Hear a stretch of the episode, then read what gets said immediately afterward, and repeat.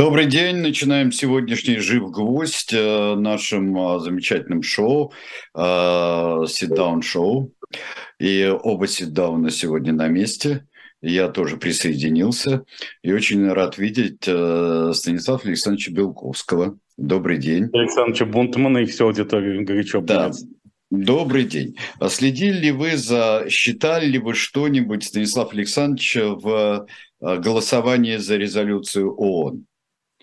Вот. Да, я, я в упоении, особенно меня интересовала судьба государств Нигер и Чад, так вот, в прошлый раз, когда вы, Сергей Александрович, занимались проблемами Нобелевской премии по литературе, Да-да. мы с Ириной Рамной Баблоян обсуждали проект Афро-Российской империи, которую мог бы возглавить Владимир Владимирович Путин в случае после ухода из Кремля.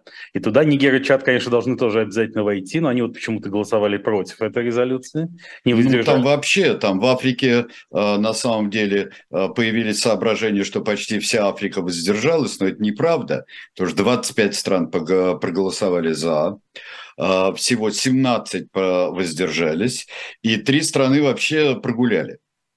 Ну да, Евгений Викторович Пригожин не подвел, по-моему, Буркина-Фасо, взятый им под контроль две недели назад, прогуляла, а Мали и ЦАР, я ЦАР или не ЦАР, воздержали. Да, да. Что, еще раз, что еще раз доказывает преимущество ценности воздержания. Однако против резолюции проголосовали всего пять стран, да. И здесь, так сказать, даже на новый Советский Союз количество республик бы не набралось. Великолепная пятерка и вратарь. Ну а вратарь – это тот, кто стоит на вратах, уж не знаю, рая или ада, и это, безусловно, Владимир Владимирович Путин. Ну, смотря с какой стороны посмотреть. А, вот в одну сторону ад, в другую сторону рай, да. Вот. А, ну что ж, там а, получилось а, пять, ну такой джентльменский набор. Меня просто Туалу и Вануату возмутили со страшной силой, потому что они как-то... Я считал, что это самые верные союзники России. Ну, деньги давно съедены, которые были получены за признание Абхазии и Южной Осетии. И те, кто их привез тоже. Да, ну это вот тоже в прошлый раз мы обсуждали те темы идеи каннибализма в будущей э, Афро-Российской империи Жанна Беделя Бакассу, в связи с чем уже на этой неделе родился слоган «Куй железо не отходя от Бакассы».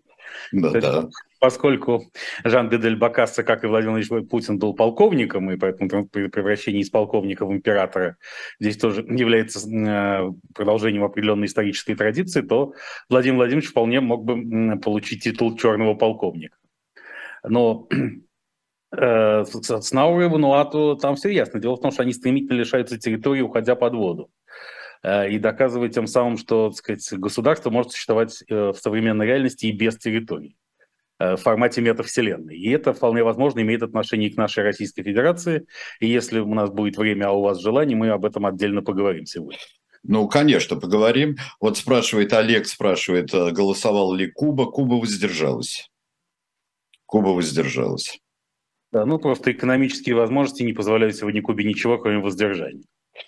А, ну да, а, невоздержанные страны а, вот оказались вот пять, да, действительно, в неполном составе, не великолепная пятерка и вратарь, а там кто-то был удален. Вот, и поэтому получается четыре страны плюс главный вот вратарь у нас.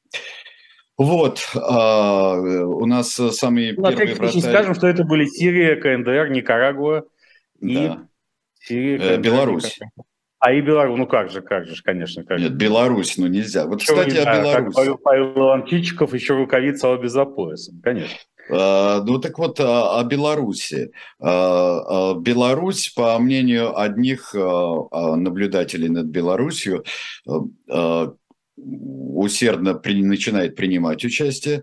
По мнению других, это Беларусь последнее усилие, чтобы не вмешиваться – человечески и технически не вмешиваться на территорию Украины э, предпринимает. Ну, даже Александр Григорьевич Лукашенко прекрасно понимает, что для Беларуси крайне невыгодно любое прямое участие в, в этой не войне, она же спецоперация Z, хотя не, не, косвенно она в ней участвует, собственно, с первых дней. Поскольку ракетно-бомбовые удары наносились с территории Беларуси, самолеты вылетали, и все что угодно приходило на украинскую землю, поэтому де-факто, естественно, Беларусь и так является воюющей страной, и только не хватало ей отправить туда своих граждан погибать. Тем более, что белорусская армия очень хлипкая, это, как говорят нам военные эксперты, это чуть слабее, чем армия Армении, не говоря уже об Азербайджане. У Российской Федерации сейчас тоже нет больших резервов, чтобы направлять их куда-то через Белоруссию. Поэтому пока максимально правильно мне представляется версия, согласно которой э, угроза со стороны Белоруссии должна постоянно поддерживаться, вернее, угроза наступления на Киев, чтобы Украина держала там значительные войска и не могла перебросить их ни на Донбасс, ни на Херсонщину.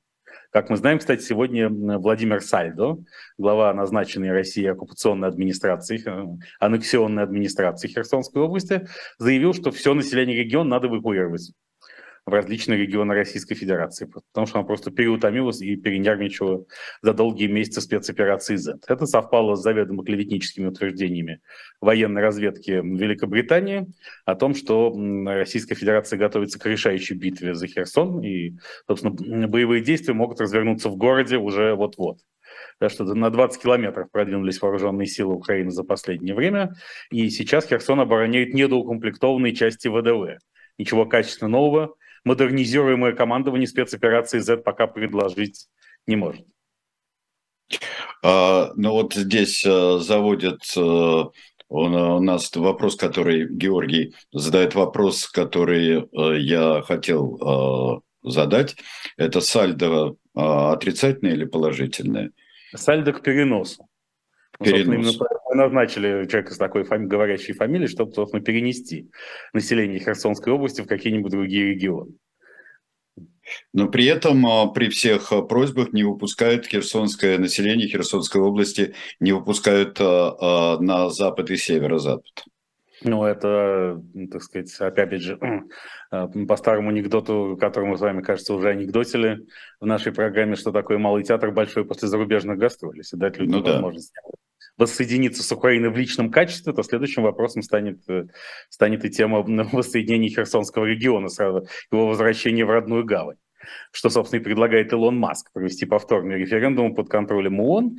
И как не смешно, хотя сам э, план Илона Маска абсолютно утопичен, но в отдельных своих деталях он вполне реалистичен. А, но вот э, вокруг Маска тоже клубится, клубится предположение, связывался он с Путиным или не связывался он с Путиным. А, срывают э, билборды с Маском в Украине, очень на него обиделись. Что это поведение Маска? Это что такое? Это то самое стремление к политической значимости и самостоятельности? Ну, конечно. Я думаю, что Илона Маска не очень интересует ни Украина, ни Россия. Не будем ничего ни преувеличивать, ни преуменьшать. Его интересует Америка и собственная политическая роль в этой стране. Тем более сам он родился не в Соединенных Штатах Америки, а в ЮАР, как мы знаем. И э, претендовать поэтому формально на пост президента США не может. Во всяком случае, пока не изменилась американская конституция в этой части. А я не исключаю, что она в ближайшие годы изменится. Э, кроме того, вообще непонятно, действительно ли по конституции э, человек, не родившийся в США, не может быть президентом. Я помню, что когда Барак Хусейнович Обама был избран президентом, и я, кстати, считаю, что он вполне заслуженно получил Нобелевскую премию мира, потому что сам факт того, что чернокожий стал президентом США, заслуживает такой награды. Ведь сколько нужно было мужества и уверенности и в себе, и в собственных ценностях иметь Бараку Обаме, чтобы пойти поставить перед собой такую цель, казалось бы, абсолютно недостижимую во времена его детства и юности. И уже в 47 лет, как и Путин, они пришли к власти в одном и том же возрасте, этой цели, этой цели достичь. Да, поэтому тут это безусловно. Обама доказал, что никакого расизма системного на уровне золотого миллиарда, но не столь щедро обильно критикуемого на саммите в Астане, не существует. И вот это, это ли не заслуживает Нобелевской премии мира? Вот когда Обама становился президентом, многочисленные его хейтеры, а, они же недоброжелатели, говорили, что все это фигня не родился он на Гавайях, на самом деле, а родился в Кении, откуда родом его отец. И тогда была большая полемика на страницах газеты «Нью-Йорк Таймс». Да время мной очень любимый, а во времена Дональда Трампа, так сказать, я к ней несколько ходил, правда, поскольку она превратилась в такой антитрампийский боевой листок. Не то, что я симпатизирую сильно Трампу, но в боевой листок превращаться тоже не надо. Э, и там э, одни юристы высказывали мнение, что любой э, человек, попадающий под определение naturally born American, может стать президентом США, а naturally born American – это не обязательно родившийся в США. Это человек, который имеет право на гражданство США по праву рождения, то есть через, по любому из родителей. Вот, например, Арнольд Шварценеггер точно не, не мог быть президентом США mm-hmm.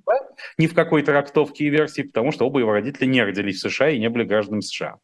А Обама мог. Поэтому, может быть, Илон Маск через Верховный суд докажет что-нибудь обратное и сможет баллотироваться. Но пока его задача просто стать ключевым политическим игроком и серьезно повлиять на исход президентских выборов 2024 года, чем он и занимается. И покупка Твиттера, которая вроде как все-таки должна завершиться к 28 октября, и Твиттер уже готовится отменить пожизненные запреты тем самым вывести из-под запрета все того же Дональда Трампа, это 7 копеек в ту же копилку. Ну да. А, вот э, стало ли что-нибудь понятнее после расследования о, как его ни называй, Керченский или Крымский мост? А, потому что э, появились какие-то странные рентгеновские снимки, появились, которые не соответствуют тому автомобилю да, который проезжал по мосту так трагично. А вот что там вот для вас понятно что-нибудь стало? Это расследование российское? До конца мне понятно ничего не стало. Э, скорее сказать, э, все запуталось окончательно. Как и в случае с убийством Дарьи Александровны Дугиной, которое тоже было раскрыто там за считанные если дни или даже часы. У меня сразу возникает вопрос, если так все можно быстро узнать, почему же это преступление нельзя было предотвратить? Ведь это означает, что какой существует контроль над всеми этими вот задействованными лицами да, какое-то наблюдение. Да, ну, то есть, кроме того, совершенно ясно, что российские спецслужбы несколько прокололись, совершенно не обеспечив охрану моста. Кстати, буквально э, через пару дней после взрыва э, глава федерального унитарного предприятия, который занимается транспортной безопасностью, получил премию «Транспортная безопасность 2022» что тоже довольно странно, так сказать, нет ли здесь какого-то сговора. А, вот, но, э, так сказать, эти вот украинские граждане, как удалось выяснить э, различным специалистам по вопросу, которые якобы увлечены в схему, это в основном уголовники. Они люди, которые как-то связаны действительно с украинскими спецслужбами, причем уголовники частично украинские, частично российские. Также до сих пор есть несколько версий о том, что же именно взорвалось. Фора или, может быть, джип Cadillac Escalade судьи Сергея Маслова, который был не так неудобен удобен для многих, или, может быть, дрон а, э, беспилотный, прикрепленный к опоре моста. В общем, версий очень и очень много, и так сказать, то, с какой стремительностью ФСБ все раскрыло, доказывает только одно. Действительно, они очень сильно проштрафились перед политическим руководством РФ по главе с Владимиром Путиным. Именно поэтому в день объявления о раскрытии взрыва на Крымском мосту было предотвращено, по-моему, то ли три, то ли четыре еще масштабных теракта, включая какие-то обстрелы ПЗРК в Брянской области или захват военных объектов или что-то. То есть, в общем, э, начальник управления Т ФСБ на транспорте был все-таки уволен, но чтобы, видимо, не уволили вообще всю верхушку спецслужбы, ну, Путин обычно так не делает, но какие-нибудь замы и большие генералы точно могли пострадать. Вот было заявлено то, что заявлено. При этом Кирилл Буданов, начальник главного управления разведки Украины, которого ФСБ впрямую объявляет главным организатором всего э, происшедшего, он, э, собственно, основной ответственный за обмен военнопленных.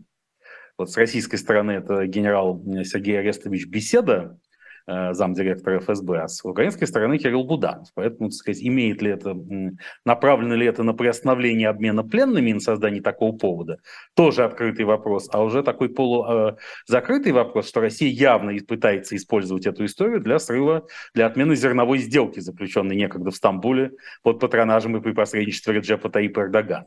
Потому что, дескать, если взрывчатку выводили из, э, вывозили из Одессы в Болгарию, то вывозить ее могли только под видом украинского зерна. Значит, ключ ключевое условие сделки, контроль над грузом не выполняется. Впрочем, поскольку это все делалось именно перед встречей Путина и Эрдогана в Астане, где Путин предложил Эрдогану амбициознейший план создания газового хаба, европейского газового хаба, да именно в Турции, то также можно предположить, что нужно было как, ну, это стандартный бандитский метод наезд-откат, оно же повышение ставок.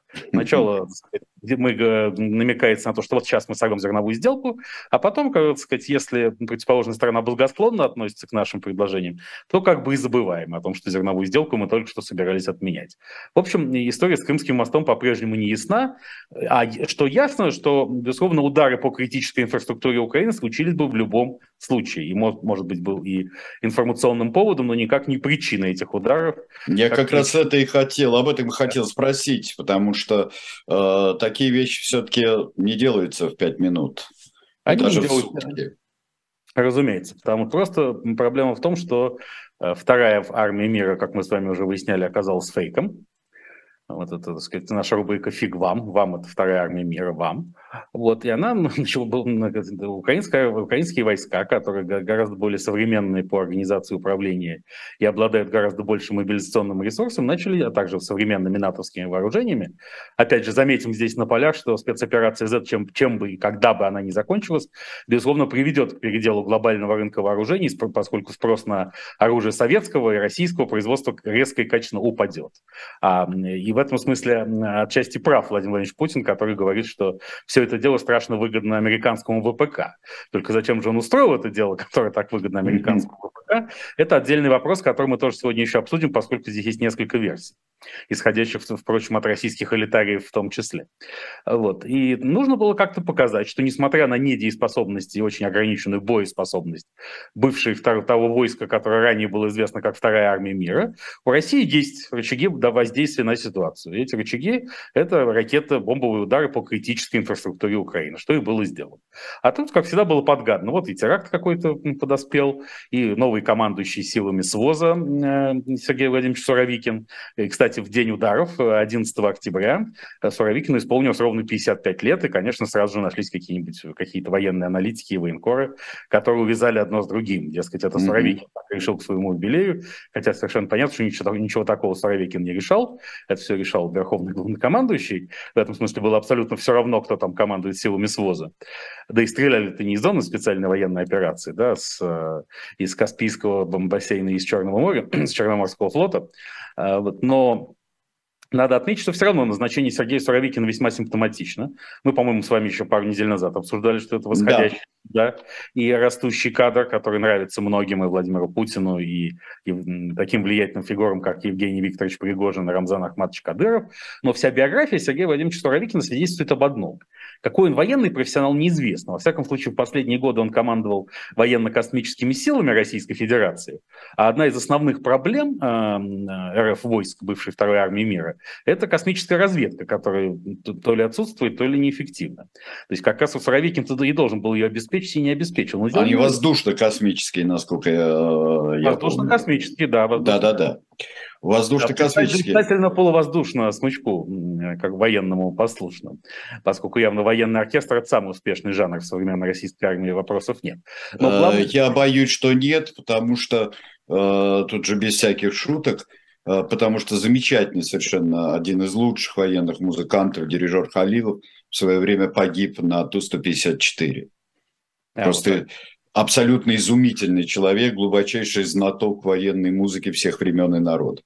Но это так в скобках. Тот на самолете, летевшем в Сирию, да? Да, да, да, тот самый, да, вот это очень жаль было. Вот. Ну, кстати, вот. военный оркестр же он обычно идет за гробом какого-нибудь большого начальника. И в этом смысле российский военный оркестр в широком смысле этого слова идет, конечно, за гробом того типа государственности, внутри которого мы э, все еще живем. Вот. Но вся биография Сергея Владимировича Суровикина, генерала армии, героя России, говорит об одном. Это классический отморозок. Он вечно влипал в какие-то истории. Во время путча, значит, погибли три человека, и, которых погубил господин Суровикин на танке, да, Комаря, Усова и Кричевского. Да, там БМП были у него, капитан Суровикин командовал там. Да, да, потом он на 7 месяцев сел в СИЗО и был освобожден, как гласит легенда, личной волей Бориса Ельцина, э, который сказал, майора Суровикина немедленно освободить, и давайте им сам понять, что его надо немедленно еще произвести в майор. Потом в 1995 году он получил год условно за торговлю оружием. Потом, правда, приговор отменили. Были всякие истории о том, что то он избивал своих подчиненных, то кто-то из его подчиненных покончил с собой под психологическим давлением командующего. В общем, что в Сирии именно он отличался особой бескомпромиссностью при нанесении ударов куда бы то ни было, в том числе по гражданскому населению. Поэтому ясно, что с психологической точки зрения такой командующий силами спецоперации абсолютно необходим. То есть Но это, это остается единственный способ вообще ведения да, об этом, собственно, говорил в самом, самом еще начале СВОЗа э, еще более легендарный Игорь Всеволодович Геркин, он же полковник Стрелков, который говорил, любите вы меня, вы меня или нет, вы должны отправить меня на войну, потому что никто так не ненавидит украинцев и не хочет их истребить, как я. Конечно, генерал Суровикина в этом смысле вряд ли можно сравнить с полковником. Стрелковым, как по званию, так и по сути. Но э, тренд психологически именно этот. Назначен человек, которому никого не жалко. Вот что в этом, э, в этом сейчас во всем проявляется роль мобилизации. Во-первых, сама мобилизация, которая уже здесь и распознавание лиц, и облавы всевозможные, и повестки на предъявителя буквально так это самое, где уже все написано, только стоит взять и предъявить военкомат. И сами мобилизованные, которые уже начинают появляться в плену, и в сводках, э, э, в сводках, какими бы они ни были, в сводках пропавших без вести погибших людей. Вот здесь э, это так, как и предполагали, просто это вот забрали, отправили, забрали, отправили. Ну, мы выяснили, что система Министерства обороны совершенно не готова частичной могилизации, да ей не надо отправлять людей на мясо, как сказал правильно один саратовский полковник э, Оренбургскому контингенту, что вызвало скандал даже в нашем закрытом обществе. А сейчас э, уже поехали первые, так сказать, первые трупы, как мы знаем, так сказать, и сколько их неизвестно. Челябинские власти заявляют, что уже пять уроженцев в Челябинской области погибли. А еще заявляют нам о гибели адвоката Андрея Никифорова, который мобилизовался 25 сентября, а погиб 7 октября. Это адвокат Петербургской Невской коллегии адвокатов. А босс этой коллегии, председатель коллегии адвокатов, по странному совпадению адвокат Александр Зеленский. То есть Владимир Путин как-то окружен Зеленскими со всех сторон. У него mm-hmm. нормальный зять, если вы помните, танцовщик Игорь Зеленский. Да. Вот, со всех, да, поэтому сколько, насколько... Таков на путь. Сколько да. на самом деле, да, да, плохо тот Путин, который не хочет попасть в окружение к Зеленскому. Но на самом деле тут главное даже, мы еще пока не знаем, сколько погибших, зато знаем одно. Обещание не отправлять необученных, неподготовленных людей на фронт не выполнено. И уже собирались отправлять к концу октября, начало ноября, как минимум, после интенсивного обучения. А вот сейчас уже, так сказать, через считанные дни все это происходит. Это для всех очевидно. Это, так сказать, э, прямое, э, прямое следствие неработоспособности этой системы. И здесь я вот просто, поскольку, опять же, в отличие от, знаете, недавнюю, недавно появившуюся шутку, чем э, отличается город Москва от ягодиц Владимира Владимировича Путина. Нет, Сергей Александрович? Не знаю, вообще-то а, я не Москва... так... Я хорошо знаю Москву, а э, сравниваемый предмет знаю очень плохо. Да, я тоже, но говорят, что вот Москва не резиновая, этим она отличается от ягодицы. А, ну да. Ну, вот, да. Поэтому у меня голова не резиновая, я прочту по бумажке, вот э, тоже жалобу, опубликованную в одном из телеграм-каналов, что как группа мобилизованных москвичей и жителей Подмосковья отправили в зону СВО без, без обучения и подготовки по распоряжению генерала Зусько. Генерал Зусько, это уже, мне кажется, он должен отвечать за все э, огрехи и военные нарушения, мягко говоря,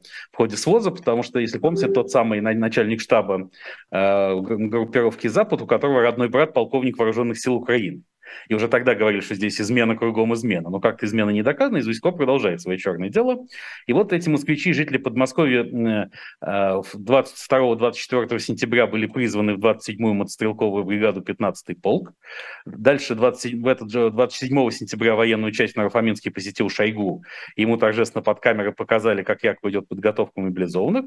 На следующий день их отправили в Валуйки Белгородской области якобы на переподготовку и тут же на фронт. С 3 октября на связь не выходят. Часть из них родственники обнаружили в госпиталях Белгородской области. Ранее рассказывают, что колонна мобилизованных попала под обстрел во время приближения к линии фронта. Мобилизованные остались без командования и без управления. Приказы, как действовать, им никто не отдавал.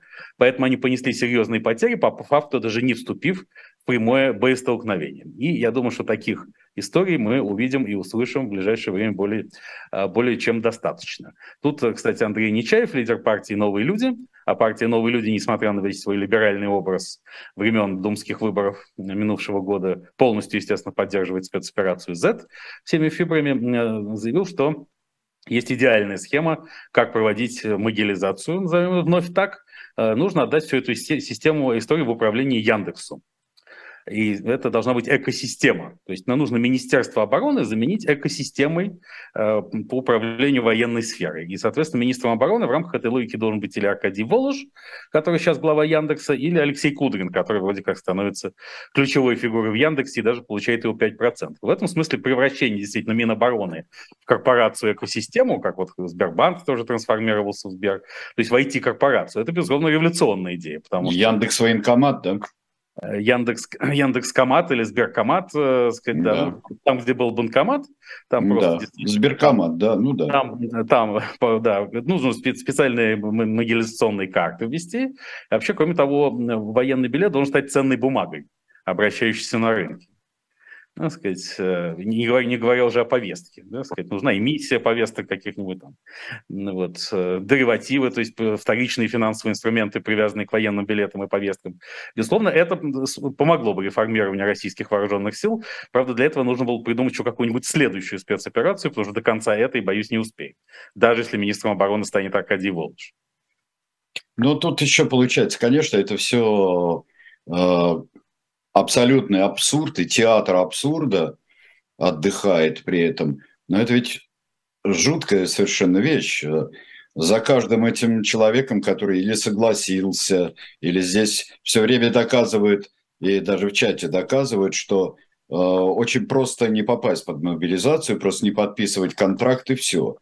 И, э, я не знаю, насколько это просто, э, просто Нет, ну, не это... попасть туда. Главное, что у всех есть желание. Да, и вообще частичная могилизация стала огромным драйвером, э, скажем, скромнее, двигателем российской экономики. Вот страховые компании сообщают нам, что с 21 сентября на 40%, на 41% к уровню 2021 года вырос объем страхования выезжающих за границу. Так россияне радостно приветствуют.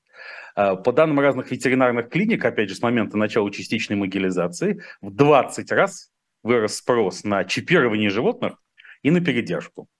То есть люди, э, одни люди вывозят животных вместе с собой, убегая от могилизации, другие убегают без животных, пытаясь их определить куда-то. Да? То есть э, тут, видите, целые отрасли экономики. Страховой рынок оживает, э, чипирование. Тут же там нам биометрические паспорта скоро перестанут выдавать, потому что новый президент Российской Академии Наук Геннадий Яковлевич Карасников не организовал производство наших импортозамещенных чипов на своем заводе, не на своем, а АФК-система заводе Микрон, который он возглавлял в Зеленограде.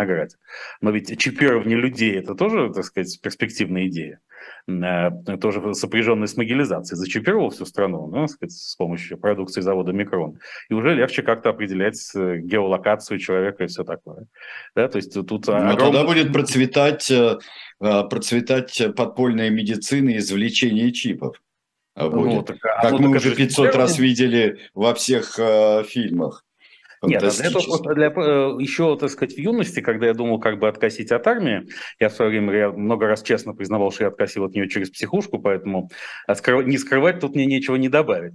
А, я думал о том, что, а что ведь, э, животных же не призывают на, так сказать, эм, э, вооруженные силы, и поэтому, если доказать, что ты не принадлежишь биологическому виду Homo sapiens, то, наверное, ты не подлежишь призыву, а тем более могилизации. Поэтому, если я думаю, не прокатит. Нет, Сейчас ну, не прокатит взять справку в э, ветеринарной клинике, опять же, о том, что, так сказать, э, да, тут хочется вспомнить известный анекдот о том, как встречаются два джентльмена, и один говорит другому, «Э, сэр, куда вы пропали, что-то вас не было видно.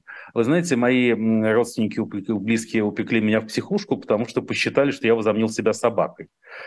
Что действительно возомнили себя собакой, что у вас какие-то проблемы? Да нет, ну, какая-то полная ерунда. Вот пощупайте, нос холодный и мокрый.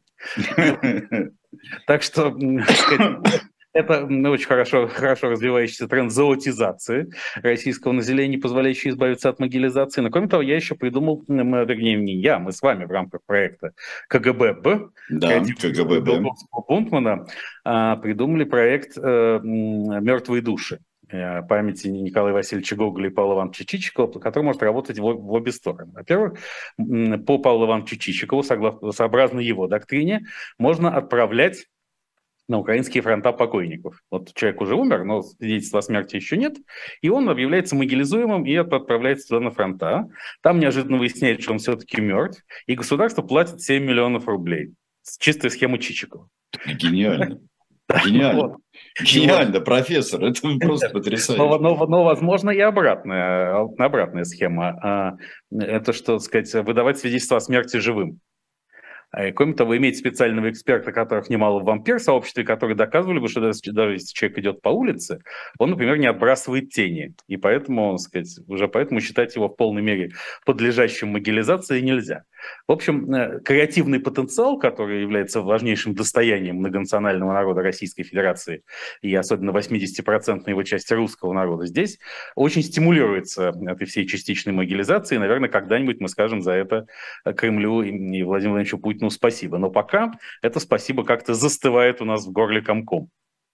Ну, вообще, у меня был э, еще более грандиозный проект, такой толкиновский проект здесь был, э, так как все-таки Владимир Владимирович Путин считает себя олицетворением сил света, то он должен пройти через какое-то там ущелье, поднять мертвых власовцев и за прощение их, их привести на поле битвы должен здесь вот эту армию мертвых, которая потом будет прощена как предатели. Здесь как, поэтому проект «Мертвые души», сказать... Но он, это тоже, это часть Да, он проекта. это расширяется, абсолютно дополняется до целого, тем более все-таки «Мертвые души» — это Николай Васильевич Гоголь, а это в какой-то степени диалектический синтез русского и украинского. Да. да. Поэтому тут э, все один к одному. Тем более Владимир Владимирович Путин, э, так сказать, я думаю, что все рассуждают о бункере Владимира Владимировича Путина, и они многие, э, мне кажется, дошли до очень простого вывода, что бункер это находится в Шамбале. Он, так сказать, а, Шам, а вход в Шамбалу в Тыве. Отсюда эксклюзивная роль Сергея Кужугетовича. Вот, действительно же, господи. Шойгу почему министром обороны стал? Потому что он обеспечивает вход в Шамбал, он знает, где он. И, собственно, они тогда ездили в тайгу именно тестировать, что если начнется большая ядерная война, куда же они все отправятся от американских, от американских вооружений и сверхточных ударов, уже нам обещанных, кстати, в случае тактического ядерного удара по Украине. А во-вторых, поскольку главный шаман России расположен в Тыве и сам является этническим тывинцем, видимо, тоже он прочно и плотно завязан на Сергея Кожугетовича. Поэтому, хотя нарастают слухи утечки, что генерал армии Шойгу отстранен полностью от руководства спецоперации Z, всем э, заправляет непосредственно Владимир Владимирович Путин, я не думаю, что Сергей Кожугетович так быстро формально уберут по тем причинам, которые сейчас сказал, потому что высшее да. руководство РФ отправится в Шамбалу. И там никакие американские снаряды и ракеты, э, ни ядерные, ни неядерные, ни точные, ни неточные, их не достанут. Ну вот теперь я понял, почему Рериховское общество так преследовали все время, чтобы они не проболтались. ну, конечно, то есть конкурирующая фирма, как опять Абсолютно, же, Остап да. Ибрагимович Бендербей отцу Федору. Да. И, а также э, и э, выпускались книги, позорящие э, память барона Унгерна, который затем туда шел. Вот тоже вот совершенно. Это все заметание следов. Да, да теперь все становится... Заметает, заметает следа, заметает все, что было до тебя. Ну, барон Унгерн еще мог испортить нам отношения с братским монгольским народом, который так широко раскрывает двери всем бегущим от частичной могилизации и даже призывает уже Калмыкию, Бурятию и Тыву переходить под покровительство империи. При этом они воздержались. Монголия это воздержалась. Ну, главное, просто монголам очень важно, чтобы, так сказать, тихой сапы, пока, пока ничего не случилось. А потом уже, когда калмыцкие, тывинские, ну, потом там же э, Тыву тоже монголы призывают. Mm-hmm. То есть они еще хотят, видимо, поторговаться, чтобы, так сказать, если монгольские войска войдут в Тыву. В порядке. Кстати, мы с самого начала недообсудили тему, что поскольку Нигер и Чад должны, безусловно, войти э, в Афро-Российскую империю, и они проголосовали против, то нужны, нужны все-таки срочные действия по их денацификации. Тут без Евгения Викторовича Пригожина никак не обойтись. Но он а, кстати, занят. Он нет, занят. Ну, он же многолик и многорук. Как а, ну да. Да, Евгений я Викторович, забыл. Евгений Викторович явно наращивает свое политическое влияние. Помимо того, что он дал понять, что Сергей Владимирович Суровикин – это именно его креатура, ну так это или не так неизвестно, но, по крайней мере, на прямой вопрос, давно ли они знакомы, отвечал, да, лет 15. Евгений Викторович Пригожин уже напрямую вторгается во внутреннюю политику, он расставляет кадры. Он объяснял на этой неделе в своем телеграм-канале «Кепка Пригожина», кстати, пользуясь случаем, призываю всех подписываться не на кепку Пригожина, с этим все справятся и так, а на эксклюзивный телеграм-канал Белковский имени моего однофамильца, который делается искусственным интеллектом, как известно, и является моим генеральным информационным спонсором, что, безусловно, премного способствует эффективному созиданию нашей программы с Сергеем Александровичем Бонтманом. Да, это прорывный ресурс, э, и я не знаю, что я без него делал просто вообще.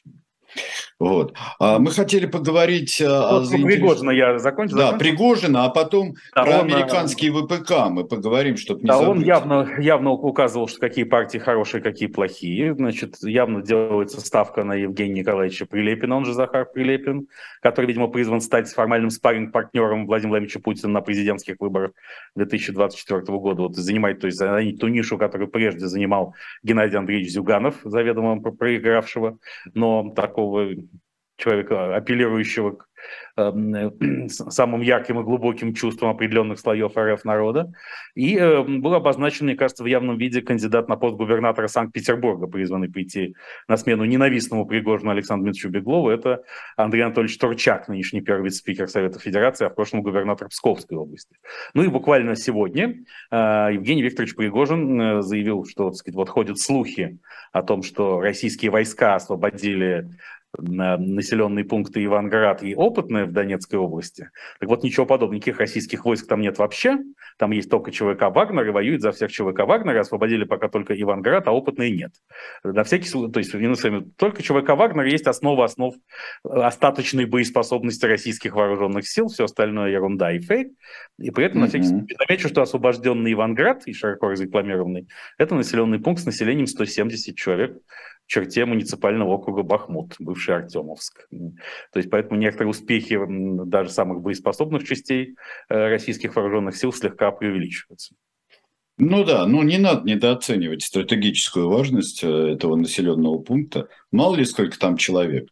Вот. Там теперь больше населения, потому что, наверное, ЧВК «Вагнер» гораздо многочисленнее население. Ну, к тому же еще, когда вывезут, да, когда вывезут еще туда людей из Херсонской области по призыву господина Сальда к переносу, тут пойдет музыка не та за пляж для Сигора. Но в любом случае, конечно, создать афро-российскую империю памяти Жана Беделя Бакасса, проект «Черный полковник», все это без Евгения Викторовича Пригожина невозможно никак. Его всемирное историческое значение уж точно нельзя недооценить. А, да, но вот теперь о заинтересованности американского ВПК. Это в том, что вообще-то я сказал, что это еще и интересы Зеленского, потому что э, Зеленский выбивал э, выбивал э, противовоздушную оборону, ракеты, куп, купола и всякие прочие вещи. А тут, как только ужасные эти были обстрелы, очень серьезные, вот тут же, тут же дали, тут же дали, все.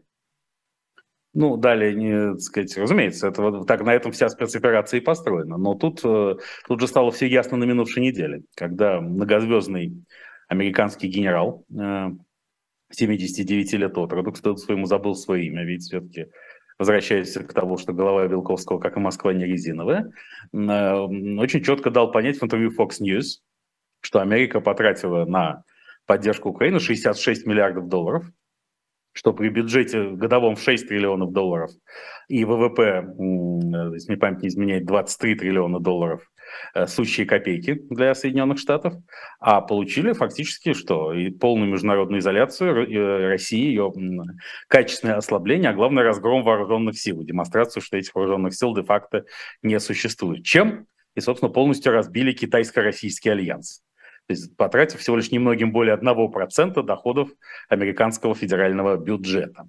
А, и эта мысль подхвачена многими в российских элитах, которые, э, которые все больше намекают на то, что Владимир Владимирович Путин, ну, в общем, американский шпион. Потому что все, вся эта, весь этот своз, конечно, делается в интересах Америки. Здесь, ну, я в этот момент вспоминается культовый анекдот про американского шпиона. Не помните его, как... Это который? Там... Ну, когда прибыл американский супершпион на территорию Советского Союза в 80-е годы, он владеет всеми языками народов СССР, вообще сказать, досконально э, разбирается во всех вопросах. Э, и вот он идет по лесу, э, тут на пенечке сидит старушка. Смотрит на него и говорит, «Милок, а ты часом не американский шпион?» Да что ты, бабка, с чего ты взяла-то, ерунда какая. Да что тут в наших местах, отродясь, негров не видывали? Ну да, да, черных не было, да. А. Этот анекдот, которому лет 25 был, собственно, прологом к торжеству политкорректности в новых голливудских шедеврах. Да, да. Эту тему. Вот, э, так что, так сказать, а Сергей Вадимович Степашин, бывший премьер-министр России, а, по-моему, главный книголюб он сейчас э, РФ, и, э, который в свое время был тоже претендентом на, на место наследника Бориса Николаевича Ельцина, проиграл эту борьбу Владимиру Владимировичу Путину, и поэтому, конечно, относится к нынешнему президенту весьма неоднозначно, кто бы что ни говорил. А, совершил уже жуткую оговорку по Фрейду. Он сказал, что, конечно, в 2024 году Путину придется идти в президенты снова, потому что не можем же мы с ним поступить так, как ближайшее окружение поступило с Николаем II ну, что явно указывает на то, что они об этом думают. И поезд на станцию «Дно» уже где-то стоит на запасном пути. Ну да, ну да. А что делать, если президент неожиданно, по признанию американского многозвездного генерала, оказался американским шпионом? Вот, так что, да, здесь это становится уже понятно, что это гигантская разводка. Надо сказать, что еще в последние недели обострились все-таки слухи, я думаю, что не вполне обоснованные, что РФ таки может применить тактическое ядерное оружие или что-нибудь сопоставимое в Украине. Ну, биологического, химического оружия э, у России официально нет, что означает только одно. Оно может быть использовано под украинским флагом что никак не противоречит э, базовой доктрине спецоперации Z и Владимира Владимировича Путина вообще. И, собственно, не случайно, ну, то есть какие-то знающие люди говорят, что психологическое состояние российского лидера вполне допускает такое решение, опять же, возвращаясь к мысли о том, что только фактическое применение ядерного оружия заставит Америку нас по-настоящему уважать, поскольку до сих пор только Америка позволила себе такое в мировой истории. Вот таких стран будет уже две, а значит, Россия сделается равной Америке, и Вашингтон вынужден будет все-таки пойти с Москвой на какие-то переговоры, от которых он сейчас отмахивается, отбрыкивается, и даже Джозеф Байден заявляет, что не собирается встречаться с Владимиром Путиным на саммите Большой Двадцатки в Индонезии. Вот. И поскольку часть российских элит крайне обеспокоена, если не сказать больше, таким развитием событий, то также вбрасывается версия, что и само использование тактического ядерного оружия – это американская разводка. Что это окончательная часть плана по уничтожению России, придуманного американцами. Первая часть от спецоперации Z в целом, а кульминация, финал – это тактическое ядерное оружие, поэтому Путин должен в какой-то момент осознать, что он находится внутри американской игры, просто, опять же, по голливудскому фильму соответствующему. У него есть последний шанс выскочить из игры, все-таки отказавшись от применения оружия массового уничтожения в Украине. А, думает ли так Владимир Владимирович, я сильно сомневаюсь, несмотря на все манипулятивно-пропагандистские усилия части российских элит. И поэтому здесь при, со всей иронией и сарказмом мы, должны, мы не можем отрицать нарастание тревожности, которых мы знаем по официальным данным в России выросло в два с лишним раза э, с 21 сентября. Еще как, но э, есть такая способность, она у всех людей есть, и у всех э, обозревателей есть, э, но у нас она как-то очень серьезно развита. Это по, по итогам придумывать теорию придумывать теорию по итогам, и вот как, э, ну, надо было освободиться от Берии, и вот придумали он, что он э, не, не действительно по локоть в крови э, человек, а что он международный шпион. Да, агент империализма, что и было сказано. Да, что он международный шпион. Вот он все, что угодно, только не международный шпион. А учитывая, что все-таки Владимир Владимирович Путин ведь не обязательно шпион, чтобы быть шпионом, должен быть формально завербован какой-нибудь иностранной разведкой. шпион – в состоянии души. И то, насколько нежно и трепетно Владимир Путин все, все эти годы относился к США, и даже его программные выступления чаще всего были поздно вечером по Москве, чтобы их смотрели и слушали в Вашингтоне, чтобы оперативно они познавали, насколько он всегда находился в прямом и косвенном диалоге с Вашингтоном. И, в общем, все э, объяснения всех возможных важнейших вопросов всегда были адресованы Соединенным Штатам, включая его программную речь и, и программную речь 30 сентября, где он объяснял, зачем аннексируется э, почти 20% украинской территории, и сегодняшнее выступление, и только что прозвучавшее выступление на российской, на российской энергетической неделе в Москве, где он говорил, что, в общем, его цель освободить Европу из-под власти США, а американцы уже озверели окончательно и подорвали северные потоки. Mm-hmm. Это произносит как уже не, нечто, как свершившийся факт и выступление его в Астане, то же самое, где он неожиданно обозначил главную проблему, видимо, интересующего более всего.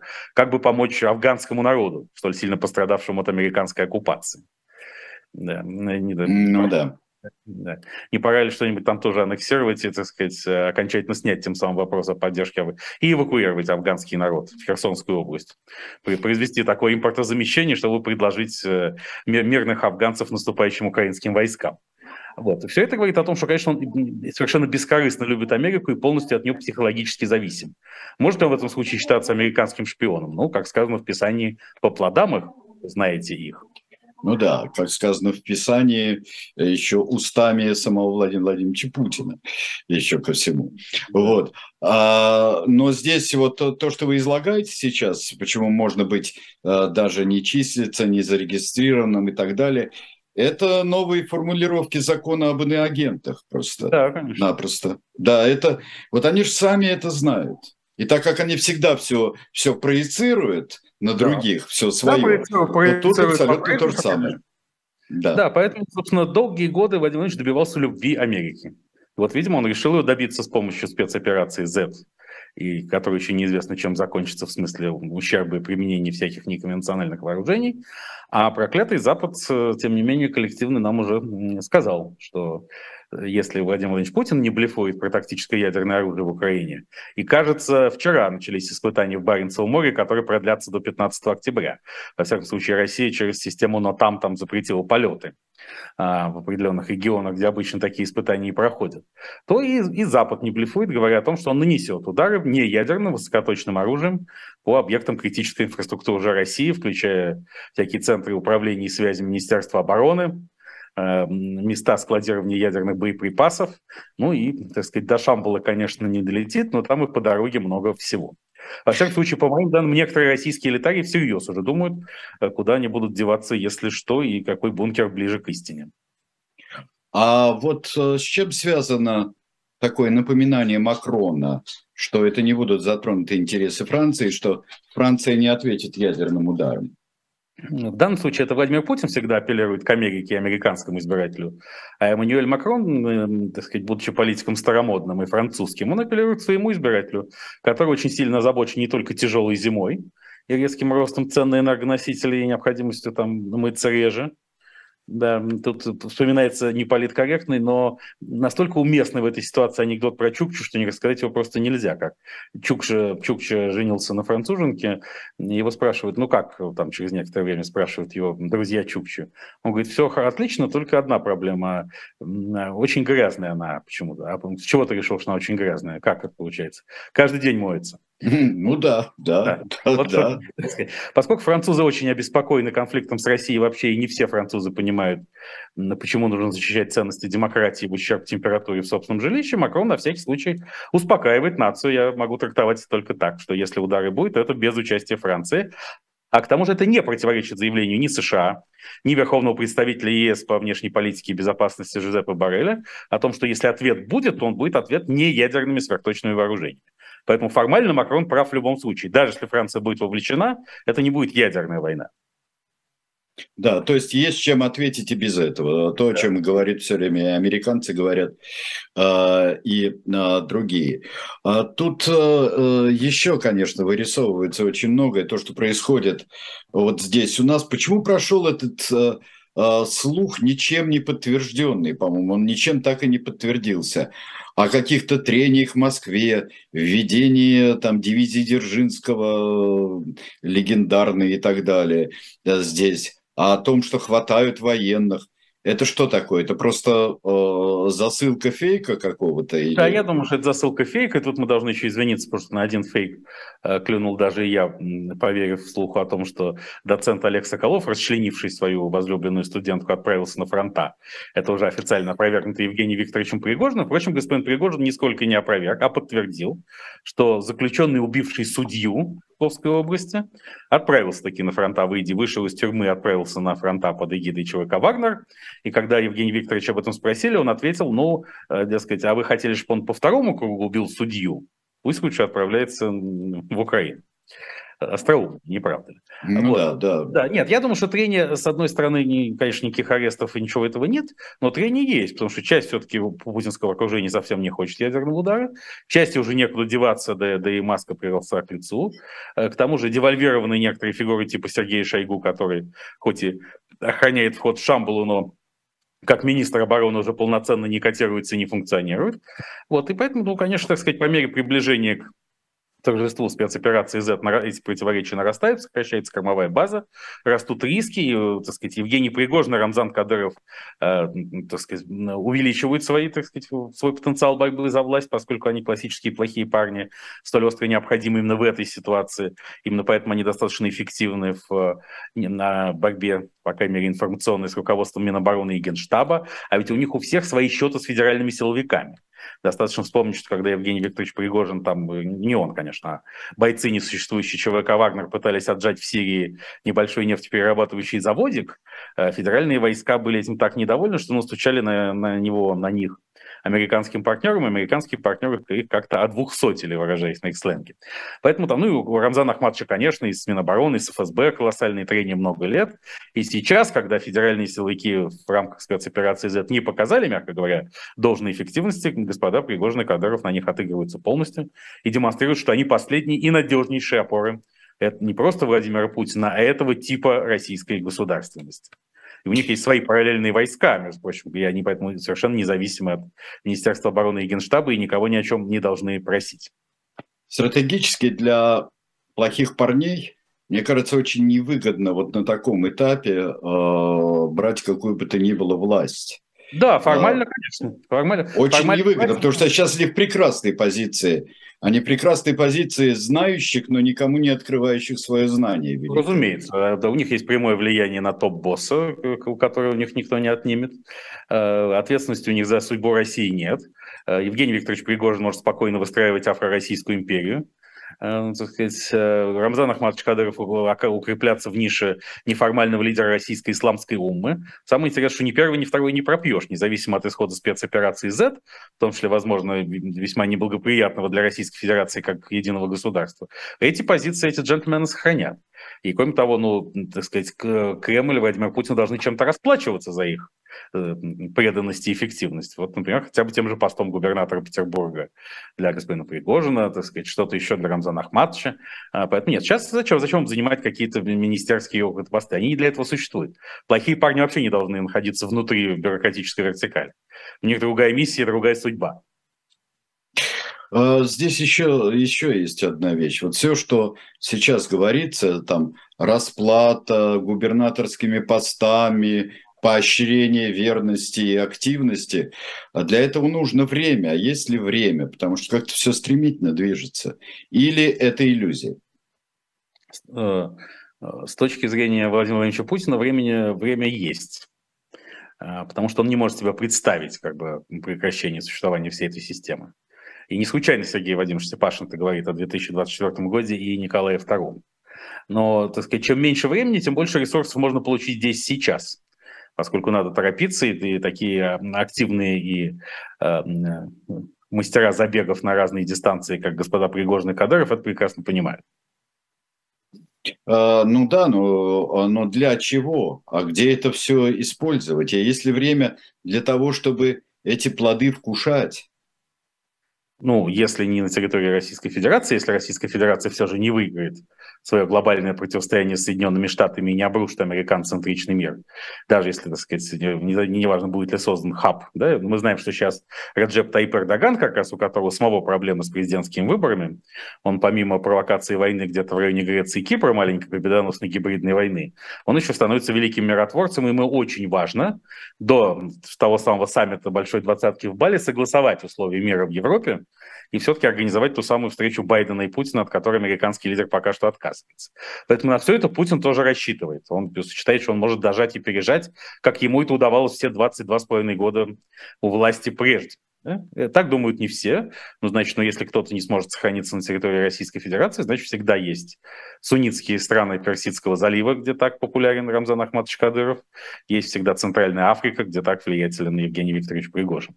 Я думаю, что всевозможных запасных аэродромов у них достаточно. Опять же, тут никто не может гарантировать таким ярким и бравым парням э, их пенсионное спокойствие. Да и выбор, сам их личный выбор отнюдь не таков. Но я думаю, что так сказать, они много еще с 2014 года думали о том, как выживать при любом раскладе. А мы-то как? Ну, а мы-то все. Нам придется понести тяжелое бремя, к сожалению, ответственности и покаяния.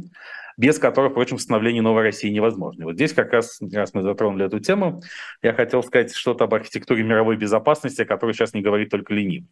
В том числе Таип Эрдоган сейчас в Астане говорят о том, что пяти членов Совета Безопасности он уже недостаточно. А, кстати, те российские элитарии, которые хотят э, схватить Владимира Путина за рукав и не дать ему нанести тактический ядерный удар, говорят, что вот тогда-то нас точно исключат из ООН и просто не выдадут визы всем э, российским дипломатам и политикам, э, как будто Путина это так сильно волнует.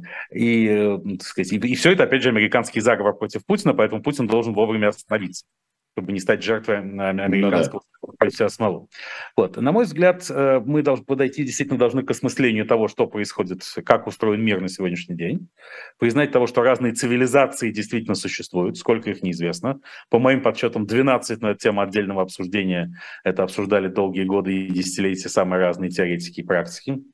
А, потому что всякая цивилизация есть путь познания мира, и Господь Бог не может допустить, чтобы мир человечество познавало только одним путем. То есть построить Вавилонскую башню все равно не удастся. Но цивилизация совершенно не тождественна государству в его старом ветхом понимании.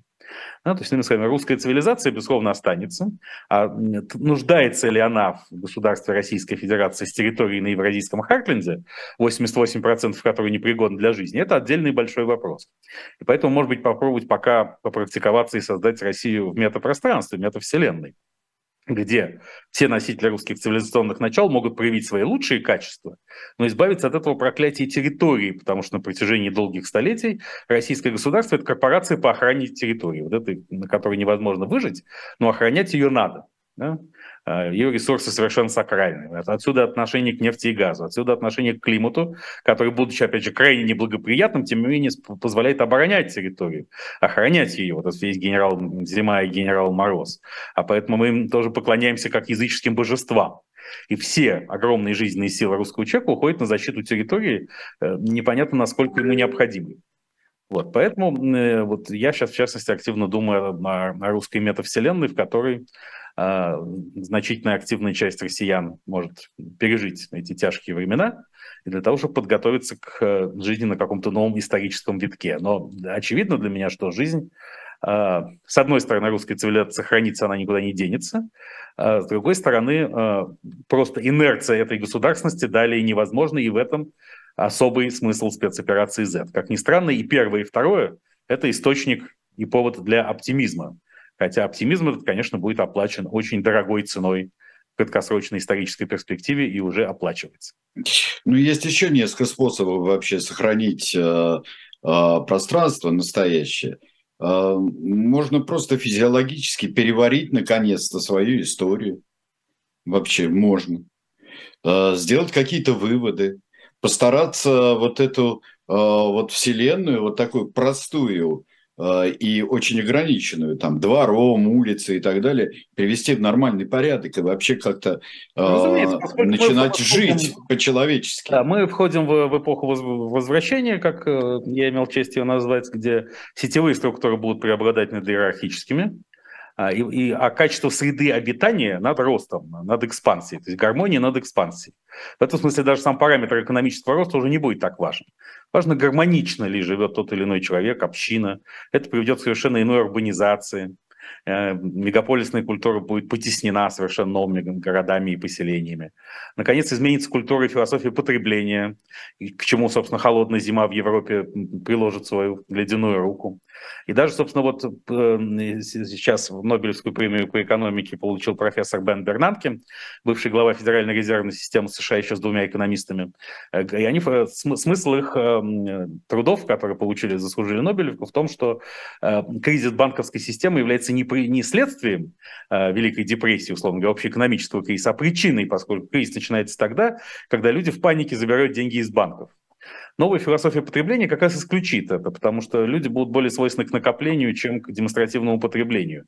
И это уже само по себе стабилизирует э, финансово-экономические системы самые разные, они совершенно вовсе не обязательно привязаны к государствам. Кстати, угу. то, что несмотря на то, что долг Китая значительно больше долга США, хотя Китай, американская экономика, разумеется, больше, и уж неизмеримо эффективнее китайской, Китай относительно стабилен именно за счет того, что там очень высокая норма сбережений очень, и отсутствие демонстративного потребления в широких слоях населения. Да?